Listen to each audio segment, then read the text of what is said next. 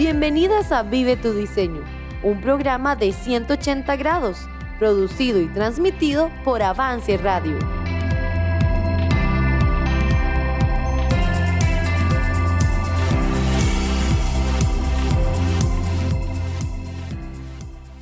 Amigas de Vive tu Diseño, feliz día de el amor y la amistad. Espero que estén pasando un día muy bonito y estos programas que hemos tenido están basados en esta celebración. Hemos escuchado ya una historia de amor en una pareja y hoy tenemos otra muy especial que yo sé que ustedes van a disfrutar mucho. Y tenemos con nosotros a unos amigos muy queridos, Esteban y Mildred. Muchas gracias por estar aquí con nosotros. Ellos eh, son miembros de la Iglesia Bíblica Bautista de Gravilias, donde han estado sirviendo a Dios por muchos años. Tienen 24 años de casados y tienen dos hijos, Santiago y Aniel. Entonces, están aquí para contarnos y compartirnos su historia de amor. Y bueno, entremos de una vez al tema. Cuéntenos, ¿cómo fue su historia de amor? Mucho, mucho tiempo atrás. No, no, tanto, no, no tanto, gracias a Dios. Ah, bueno, nosotros ah, nos conocimos en la iglesia. Y los dos, bueno, yo tenía muchos más años que mi esposa de estar en la iglesia pero ah, siempre sirviendo. Cuando ella llegó a la iglesia, creo que tenías como 14 años. Yo tenía 14 años.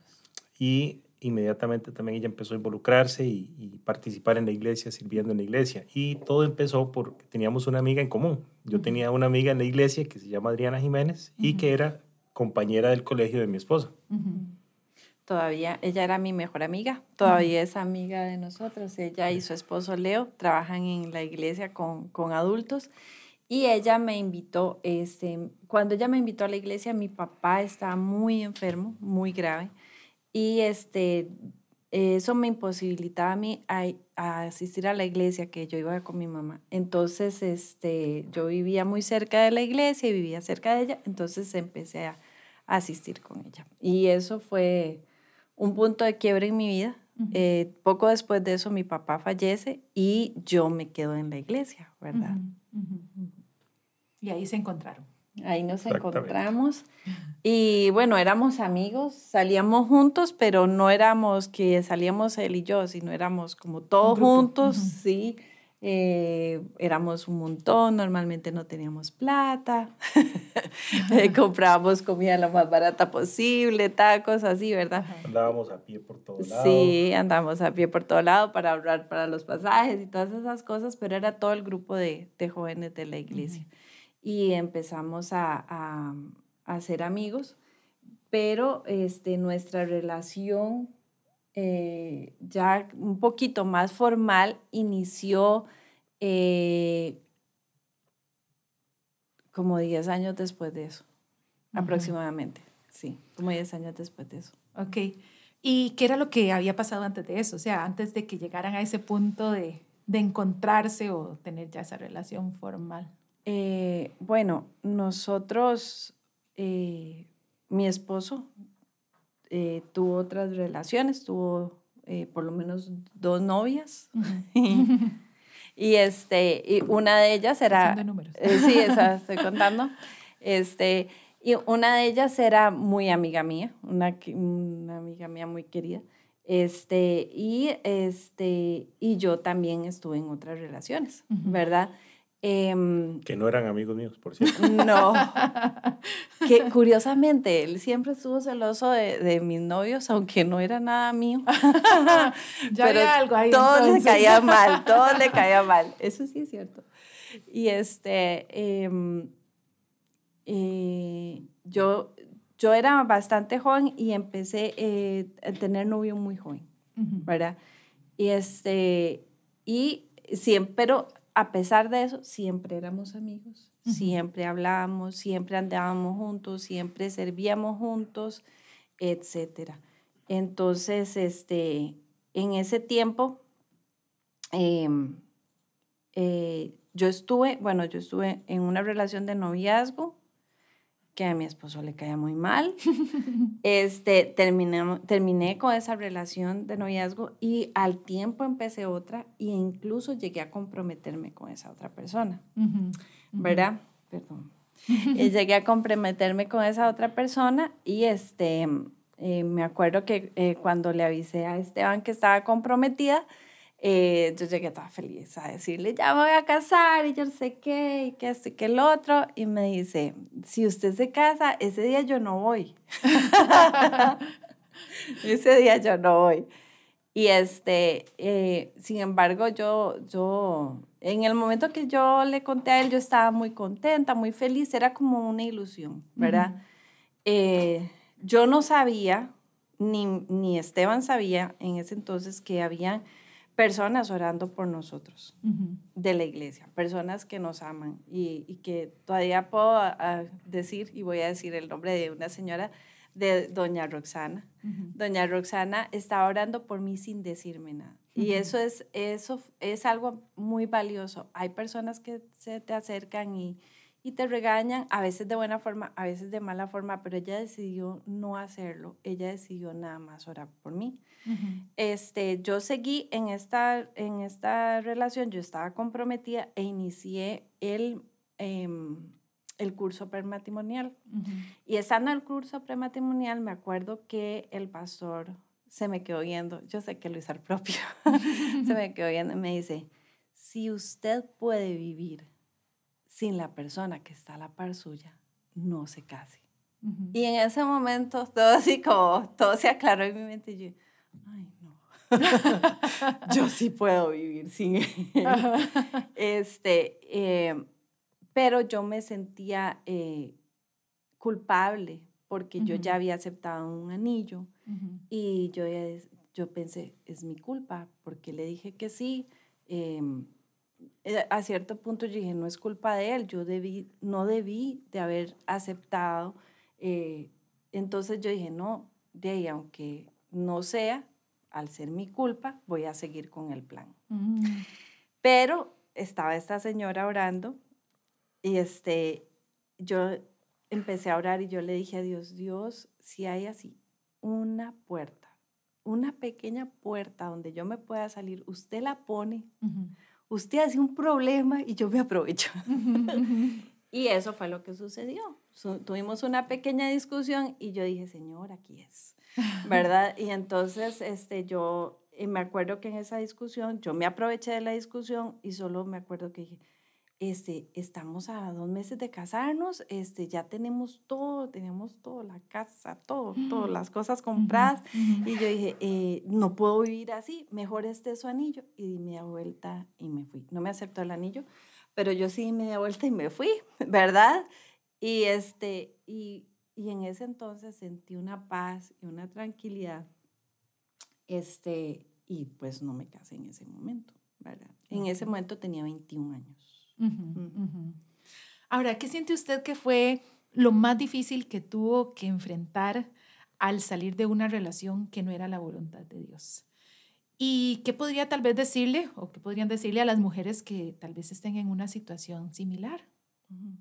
Bueno, en ese momento, eh, viéndolo así, era, era ese sentimiento de compromiso en mi segunda relación, pero yo siento que habían cosas que yo había decidido mal em, desde, la primera relación. Primero era muy joven, no recomiendo a alguien de 15 años que empiece un noviazgo. No tener la capacidad para manejar las emociones, las decisiones, hacerlo acertado y menos si quieres honrar a Dios, ¿verdad? Eso por un lado. Eh, yo era muy joven, por un lado, y por otro lado creo que el orgullo. El orgullo de decir, esto no funcionó. El orgullo de decir, hoy no, ese, ese no era la, la persona ideal o, o yo no fui la persona ideal, porque no necesariamente es culpa de la otra persona, o yo no fui la persona ideal, o yo no actué como Dios quería que yo actuara, o yo no escuché los consejos. Entonces el orgullo, yo siento que en ambos es muy difícil, más para una persona que digamos, ahora yo veo chicas de 15 años, chicas de 17 años, como mi hija, y yo digo, ay no, o sea, yo estaba demasiado joven y, y, y, estaba tomando decisiones de gente grande, por decir así, ¿verdad? Decisiones para toda la vida. Y este, bueno, en mi caso, eso, eso es lo que siento, ¿verdad? Y el sentimiento en la segunda relación que, que terminé, el sentimiento de haber dado mi palabra y de que era mi culpa. Y de sentir que era mi culpa. Entonces, este, esas, esas cosas, este, yo me sentía como, como atada. Sin embargo, conversando con mi esposo, desde ese momento todavía Dios eh, trabajó en mi vida y yo sé que en la vida de mi esposo también, pero en mi vida trabajó este, en hacerme ver, todavía yo estaba muy confundida, en hacerme ver lo equivocada que yo estaba. Era, era la época en que todos mis amigos tenían novios, en que todos se comprometían, en que todos se casaban. Entonces era como algo normal que, que uno debía de hacer en ese momento, y sin pensar en qué era lo que Dios quería para mí, ¿verdad? Y este, yo creo que Dios quería para mí, Proverbios 3, que confiara en Él, que, que, que no me apoyara en mi propia prudencia, que, no, que inclusive no escuchara consejos fuera de la palabra de él, o, o tal vez personas que en buenas, con muy buenas intenciones y con mucho cariño me dieran consejos, pero tal vez no se ajustaban a, a, a, la palabra de Dios. Y, y yo lo siguiera, eso no era lo que Dios quería para mí. Dios quería que yo confiara en Él, que Dios, que yo supiera que Él es ahora y fue en ese momento lo único que yo necesitaba, ¿verdad? Em, normalmente uno intenta llenar vacíos. Como dije hace un rato, mi papá murió cuando yo tenía 14 años. Yo no sé si eso fue un punto de quiebre en mi vida de decir que yo quería llenar esa necesidad, ¿verdad? O no sé también si como, como le decía a mi esposo ahora, no sé si mi papá hubiera estado, todas estas malas decisiones que yo tomé hubieran pasado, ¿verdad? Eso es algo que no puedo saber. Sé que Dios se llevó a mi papá y, y sé que, bueno, gracias a Dios un día, lo, un día lo veré, pero sé que fue la voluntad de Él así. Y no, aunque pudiera explicar un vacío, no justificaba el tomar malas decisiones. ¿verdad? Entonces, creo que lo más difícil es eso, es aceptar de tomaste una mala decisión, no confiaste en Dios y, y el miedo de si había algo más. Yo pienso que tal vez algunas mujeres en una situación similar tienen temor de decir, bueno, me equivoqué, o tienen temor de decir, si salgo de aquí, ¿qué va a pasar? No voy a conseguir nada, ¿verdad? Puede ser este, hay como diferentes temores, ¿verdad? Que puede enfrentar una mujer en una situación parecida. Este, Esteban, ¿usted qué, qué, podría decirle a una, a una mujer, a una mujer joven que tal vez esté en una situación así? Bueno, primeramente yo creo que cuando tenemos una relación con Dios muy estrecha, muy cercana, podemos equivocarnos y tal vez un noviazgo que no es con la persona ideal, con la persona que Dios quiere, eso trae mucha presión sobre cualquier persona, sea para el hombre, sea para la mujer. Pero cuando aprendemos a confiar en Dios y depositamos en Dios nuestras decisiones, como dijo mi esposa, yo siento que Dios puede ir abriendo el camino. Ahora, si en algún momento hemos tenido tal vez una relación, digamos, de noviazgo, obviamente, no necesariamente es que eso sea un pecado, no es, no necesariamente que eso sea malo más que pensar y confiar en la experiencia, es confiar en Dios. Dios, ¿hacia dónde quieres que yo vaya? Dios, esta es la persona ideal. Mi esposa hizo algo muy, muy sano y siempre se lo hemos recomendado a las chicas. Haga una lista. Antes de que usted se enamore de alguien, haga una lista de lo que a usted le gustaría de esa persona. Pero no solamente hágala con base a sus gustos. Meta ahí también los gustos de Dios. Cómo Dios quisiera que, que ese hombre fuera o que esa mujer fuera, ¿verdad? En el caso de los hombres. Entonces, cuando usted hace esa lista, usted dice, ok, que ame a Dios, por ejemplo, sería una de las principales cosas que querían poner, que ame a Dios más que a mí y ojalá más que yo. ¿Por qué? Porque muchas mujeres se casan con hombres que no, no, no, tienen el mismo compromiso con Dios. Entonces vemos las iglesias llenas de mujeres y el hombre está en la casa. ¿Por qué? Porque no existe ese compromiso. Entonces, si una, si una chica no quiere que le pase eso mismo, entonces, dentro de su lista debería estar no solo que ame a Dios, que ame a Dios más que yo. ¿Para qué? Para que me ayude a crecer a su nivel. Entonces, esos son puntos importantes. Entonces, que ame a Dios, que haga sus devocionales, que sirva en la iglesia, etcétera, etcétera, etcétera. Sí, que sea guapo, apuesto. Eh, bueno, esa era la lista de mi esposa, ¿verdad? Entonces, cuando usted tiene toda la lista en el enfoque correcto antes de enamorarse, porque ¿qué es lo que pasa? Uy, voy a hacer la lista, pero ya tengo un muchacho que me gusta. y entonces lo hago, exactamente, lo hago calzar dentro de mi lista. Y no se trata de eso, sino se trata, ojalá más bien las mamás instruyan a sus hijas a hacer esto con suficiente tiempo. Entonces, cuando llega el fulanito que me gusta, no calza en la lista, no está dentro de lo que usted oró, dentro de lo que usted pidió a Dios. Entonces pueden empezar a descartar. Y si hay uno que está ahí, perfecto, y empezamos una relación muy bien, pero resulta que empieza a descuidarse. Entonces es el momento en que se enciende una luz amarilla que después se va a tornar en roja a decir, esto no va por buen camino. Mejor terminemos esta relación. Y sí, requiere, se requiere humildad para reconocer, me equivoqué. se, quiere, se requiere humildad delante de Dios para decir, Dios, guíeme.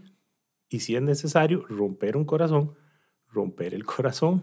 Es mejor romper un corazón cuando se tiene 17, 18 años de un noviazgo y no pensar en romper un matrimonio más adelante, que eso sí está fuera del plan de Dios. Pero entonces, Dios nos permite estas cosas para probar que tanto lo amamos, que tanto estamos dispuestos a sacrificarnos por Él. Y sí, puede ser que romper un noviazgo sea un sacrificio, puede ser que sí, pero Dios nos da las fuerzas para hacerlo. Pero debemos estar muy, muy, muy estrechamente relacionados con Dios. El matrimonio fue diseñado por Dios. Entonces, cuando intentamos entrar al matrimonio con una relación que no es bendecida por Dios, va a ser un desastre siempre. Entonces, tenemos que tomar decisiones y yo insto a las, muchachas de que tomen decisiones. Si tal vez en este momento están en una relación de noviazgo que no es y que no las está llevando a acercarse más a Dios, tal vez es el momento de decir, no puedo continuar. Sí, tal vez estoy a dos meses de casarme, tal vez ya tengo la casa, tal vez ya tengo todo comprado, pero es mejor decirlo ahora y no tener que llorar después. Exacto. Ah, hubo dos cosas que yo siento que hubo un punto este, muy especial que Dios trató conmigo. Uno, bueno, cuando salí de estas relaciones, cuando después de eso quedé muy confundida, pero después llegó un punto en que yo dije, no todo el mundo se casa. Y eso no estaría mal. Y este, recuerdo así eh, que venía a mi mente este versículo que dice, que dice, poner la mira en las cosas de arriba y no en las de la tierra. El que llena mi vida es Cristo. O sea, yo quiero mucho a mi esposo, lo amo, nuestra boda fue muy especial, todo fue, bueno, fue lleno de, de tranquilidad, de una decisión que Dios tomó para mí, no yo, porque yo no sabía tomar decisiones, ¿verdad? Eh, pero, pero fue muy lindo. Sin embargo, no necesariamente eso es para todos. Y si Jesús no nos hubiera unido, nuestra relación tampoco sería, sería buena, porque el problema no es una persona, el problema es cuando saco a Jesús de mi vida, saco a Jesús de mis decisiones. Entonces, puedes tener tal vez un, buen muchacho al frente, pero tal vez no estás bien, no sabes tomar decisiones. El hacer esa lista que dijo Esteban, yo puse en esa lista, oré tanto que me la memoricé, todavía me acuerdo, me acuerdo que tenía que ser más moreno que yo, que tenía que ser más alto que yo, que tenía que tener carro y saber manejar, porque en aquella época debido a la muerte de mi papá, yo heredé un carro. Entonces, había muchachos que se acercaban a mí, obviamente por el carro, porque no era normal que una muchacha tan joven tuviera carro, no era que tenía plata, nada más que las circunstancias de la vida, ¿verdad? Y este, eh, también recuerdo que en esa lista estaba que amar a Dios más que a mí, para que en el momento en que estuviéramos juntos, yo no tuviera que estarlo jalando a la iglesia. Preguntar por qué no quiere ir a la iglesia. Eso es una carga muy grande. En un noviazgo yo lo sufrí y, por mis malas decisiones y es, y es una carga que uno no está diseñado para llevar, ¿verdad? Y en un matrimonio debe ser mucho más triste. Y gracias a Dios, en mi momento, momentos difíciles, cuando hemos estado en, durante ya nuestro matrimonio, nuestros años de casado, mi esposo siempre ha sido eh, un bastión que, ha que me ha llevado a mí a Dios y también a mi familia a Dios. Y otra cosa, estar en una iglesia que la gente te ame, ¿verdad? Este, la gente eh, nos amó tanto que esta señora que oraba por mí, cuando yo terminé esta relación, llegó y me dijo, eh, yo estaba orando por usted para que tomara esa decisión. Y me dice, y ya sé quién va a ser su esposo, pero todavía no le puedo decir porque él todavía tiene novia. y entonces doña Roxana oró así específicamente, pero más que eso fue el amor, el amor de Dios a través de ella y en la palabra. Bueno, y aquí más o menos nos respondió esto, pero tal vez puede decirme un poco más. ¿Cómo Dios usó ese tiempo en específico con usted para prepararla para lo que ya iba a venir después, ya su matrimonio y, todo lo que Dios le ha traído? Pero ese tiempo, todo eso que, que pasó, ¿usted cree que fue algo que Dios usó para que usted caminara más cerca de Él, se acercara a Él? Yo creo que Dios ahí me demostró que yo no podía tomar decisiones sola y creo que ninguno lo puede hacer. Para mí eso fue clave. y, que, y que lo más importante es Jesús. Cuando yo me di cuenta de eso, o sea, eso es que usted dice, sí, soy salva, yo amo a Cristo, Él es mi Señor, pero hay cosas que es mentira, que usted, es que usted lo dice, pero no lo comprende y no lo está viviendo. Entonces empecé a ver las cosas de una forma diferente. Entonces cuando eh, me acerqué más a Él en temor y, en confianza en Él y no en, mis decisiones y no en querer hacer lo que todo estaba haciendo, toda la gente estaba haciendo, todas las decisiones que la gente estaba tomando, ¿verdad? Este, siento que, que, Dios empezó por su gracia a, a, hacer cosas maravillosas en mi vida, ¿verdad? Y esa es otra cosa, que es por su gracia.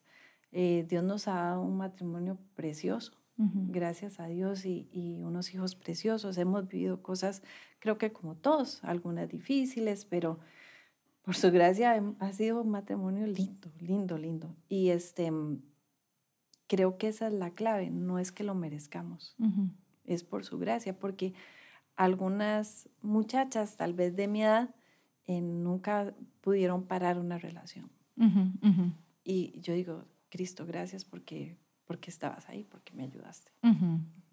Exactamente. Bueno, para ir cerrando, tal vez aquí algo de parte de los dos, un consejo que puedan darle a las mujeres que nos están escuchando hoy, que tal vez algunas están exactamente en esa posición, no saben qué hacer, tal vez se dan cuenta, aquí no es donde tengo que estar, ¿qué hago? Un consejo que puedan darle a las mujeres el día de hoy en mi caso, que, que busquen primeramente a Dios y que si necesitan apoyo, que busquen a una, a una mujer, a una mujer que ame a Dios, que con la palabra de Dios las pueda apoyar y las pueda este, guiar, pero, pero que el centro de eso sea Dios y que no teman estar solas si tienen a Jesús en su vida, porque nunca van a estar solas. Pues yo creo que parte de lo que decía mi esposa es que busquen de Dios, busquen ayuda de Dios, rodeense de, un círculo de personas, no que las quieran mucho, sino comprometidas con Dios. Personas que les puedan dar un consejo y una guía basada, como dijo mi esposa, a la luz de la palabra de Dios que pueda orar por ellas, pero lo importante es que no se aíslen, que no estén solas, que no digan, uy, es que solo a mí me pasa esto. No, no solo a usted le pasa, a montones, a la mayoría les, pasa, les, pasa exactamente lo mismo. Lo que pasa es que como es mi problema, entonces me siento que solo soy yo, que solo soy yo la que, uy, la que estoy pasando esto, la que estoy sintiendo esto. No, a muchas les pasa. Pero tomen la decisión correcta. Si Dios les está guiando a algo, oren y sométanse a lo que Dios hace. Cumplan con lo que Dios les está diciendo. Que puede ser difícil, tal vez nadie me va a entender, tal vez inclusive como en el caso de mi esposa, tal vez mi mamá no va a estar de acuerdo en que yo termine una, una relación así, pero si Dios está diciéndole a usted, no es la relación correcta, sálgase de esa relación. Bueno, muchas gracias a los dos. De verdad que podemos aprender bastante de este testimonio de ustedes, de lo que vivieron. Y uno dice, hoy, pero hoy, 14 de febrero, yo esperaba algo diferente. Bueno, en las relaciones hay que tomar en cuenta a Dios para disfrutar de muchos 14 de febrero, de muchos días de amor. A veces hay que tomar decisiones difíciles. Hay que analizar, hay que preguntarle a Dios, hay que estar seguros que estamos caminando en su voluntad. Y sí, tal vez habrá que dar algún paso, tal vez habrá que corregir alguna cosa, pero eso solo nos va a llevar a disfrutar más a plenitud de lo que Él quiere para nosotros. De mi parte me despido, muchas gracias por acompañarnos y recuerden que siempre pueden escucharnos en Spotify, Avance Radio, en Apple Podcast, estamos para servirles. Espero que hayan pasado un muy feliz día del amor y la amistad y las llevamos en nuestro corazón también.